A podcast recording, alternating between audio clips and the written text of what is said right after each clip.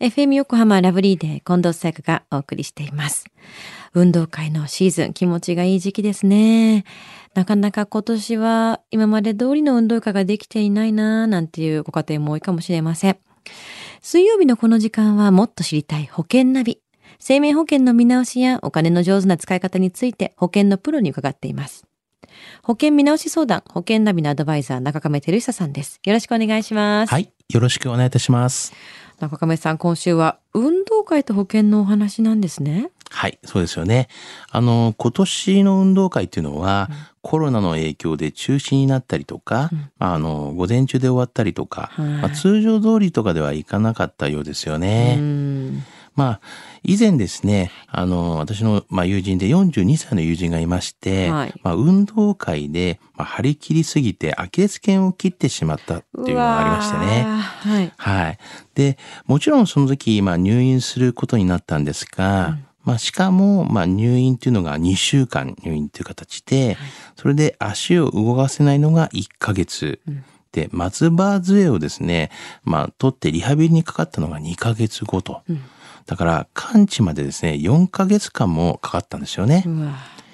で仕事っていうのがですね、まあ、建築業なんですけど、まあ、一応細かく言うと、まあ、大工さんなんですけどね、うん、あの個人事業主なので、うん、まあ、仕事ができないということで、はい、まあ、その時にこの保険の相談があったということなんですよね。これは大変ですね。普段こう大工さんとかだと結構体を動かしてるから運動もさっとできそうなイメージありますけれどもやっぱりねこう違う動きしますからね運動会やる、ね、まあ、頑張ってしまいますからね。そうねいいとこ見せたいですしね。で入院だとやっぱり医療保険に入ってればお金は出ると思うんですけども働けない場合っていうのはなんか就労不能保険とかがあるんですよね。そうですよね。はい。あのこの方はですねたまたまそういうまあ医療保険とか、うん、そういった就労の不能の時のですね、はい、まあ保険まあ両方ともですね入っていたんですよね。かったですね。はい。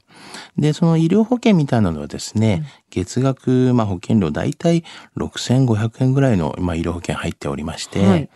で、まあ、入院が1日1万円ぐらい出るようなものと、うん、あと手術の時にもまあ10万円ぐらい出るような、はい、まあ、医療保険に入っていたんですよね。入院が2週間ってことは14万円ぐらいとあと 10, 10万円か。で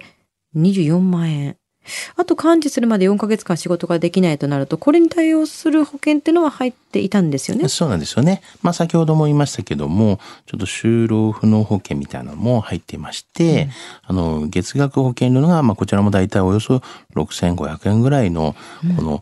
まあ、給料をサポートするような保険に入っていたんですよね。はいはいこの保険っていうのはまあまあ病気とか怪我で働けない場合に保証はされるとか、うんはい、また入院中だけでなくてあの所定の、まあ、在宅療養の期間中にですね保証されるような保険なんですよね。うんでこの保険で、まあ、あのこの友人というのは大体30万円ぐらいですね給付金をもらったというのを聞きましたね。なるほどこっちのサポートしてくれる方の保険でも30万円ぐらいが支払われてその内訳ってどうなってるんですか？はい。あのーまあ、月にですね、まあ、支援のこう給付っていうのがですね、はい、この方、まあ、月に大体15万円出るような内容だったみたいなんですよね。うんうん、それでまあ一応2か月間いただいたということなので、うん、まあ、30万円支払われたっていうのは内容なんですけどね。すぐ出るわけじゃないんですね。そうなんですよね。あのちょっとこう面積みたいな期間はちゃんとあるというような形で、うん、まあ保険会社によって違いますけれども、はい、2ヶ月から3ヶ月っていうのはありますけどね。なるほど。その時期はまあすぐ出るんじゃなくて、もう確実にこの期間は働けてないですよっていうところからお金が支払われるようなもの。ねはい、うんでトータルでじゃあ医療保険の24万円と給与をサポートするような保険の30万円で54万円ですよね。これが支払われた金額になるんですね。はいまあ、すっごく助かったとは思うんですけれどもこれプラスなんか公的な保険っていうのはあんまないんですか？いやあの一応公的な保険もありますよね。うんあのまあ、この方の場合はですね、うん、あの一応自営業だったから、まあ、公的っていうのはまあ、対象にならなかったんですけども、うん、まあ、一応サラリーマンの方とかであれば、はい、まあ、社会保険から出るような、うん、あの傷病手当とか、はい、まあ、長期になってれば、まあ、障害年金みたいな、まあ、そういったものもですね、うん、ありますから、まあ、そういうのも併用して、えー、使うといいよいいですよね。まあ、すごく助かりますね。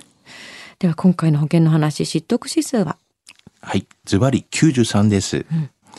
まあ、あのこのお客さんから電話を話をこう聞いた時にですね、はい、やはりまあ最後にこう言われた言葉がありまして、うん、あのこの就労不の保険に入っていて本当に良かったというような言葉を言われた時にやっぱりちょっと私の方にも心にちょっと残りましたよね。